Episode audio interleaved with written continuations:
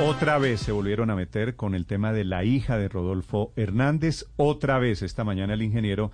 desde Bucaramanga está pidiendo que respeten su dolor, que respeten la memoria de su hija que fue asesinada hace casi 18 años por el ELN. Camila Carvajal. Néstor, y lo está pidiendo a través de un comunicado que titula Respeten mi dolor, respeten la memoria de mi hija. Rodolfo Hernández en ese comunicado lo que dice es que hay una manipulación infame basada en chismes y rumores frente a la desaparición de su hija Juliana, que dice él ha llegado a un punto sin precedentes. Durante esta campaña, la revictimización a mí, a mi esposa y a mis hijos ha sido constante. Ahora la paranoia de un periodista con destruirme abre una vez más esta herida. Pues Néstor, se refiere Rodolfo Hernández a una columna que está titulada La hija de Rodolfo y el hospital psiquiátrico. Está publicada en la versión digital del periódico El Espectador y es de Jorge Gómez Pinilla, que es columnista y que publica en la versión eh, digital de este medio de comunicación. Él incluso había anunciado, Néstor, desde ayer en sus redes sociales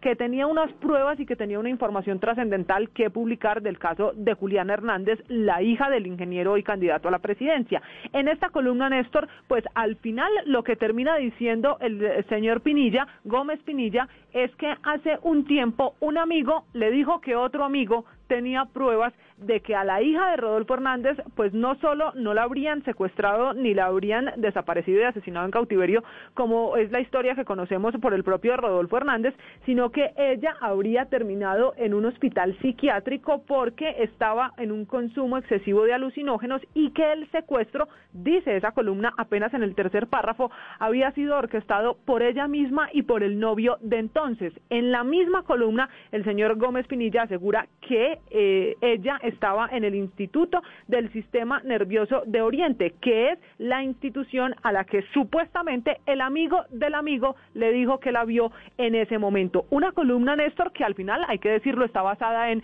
el amigo que dijo que otro le dijo, porque así comienza y así termina, diciendo que esas pruebas que tiene son producto de testimonios de personas que ha conocido y que ha además consultado en Bucaramanga. Insiste este columnista Jorge Gómez Pinilla en decir que lleva varios meses e incluso más tiempo interesado en escribir un libro sobre la vida de Rodolfo Hernández, que al propio ingeniero le había enviado un cuestionario de 15 preguntas sobre este capítulo de su hija, dice él, para demostrar y tener información clara sobre por qué cree que a la hija de Rodolfo Hernández no la secuestraron ni la mataron, sino que es una historia alrededor de un hospital psiquiátrico donde habría estado por el consumo de drogas. Pues él dice que el ingeniero nunca le respondió, pero que ayer cuando publica un trino advirtiendo que venía esta columna, recibe una llamada por WhatsApp en la que el ingeniero le pregunta que si tiene las pruebas. Él dice que sí, que irían dentro del texto, se refiere a un pantallazo de una conversación de chat y un video, y que por eso el ingeniero solo atinó a responderle, bueno, entonces para adelante, y le colgó. Este es el episodio por el que la familia Hernández está pidiendo esta mañana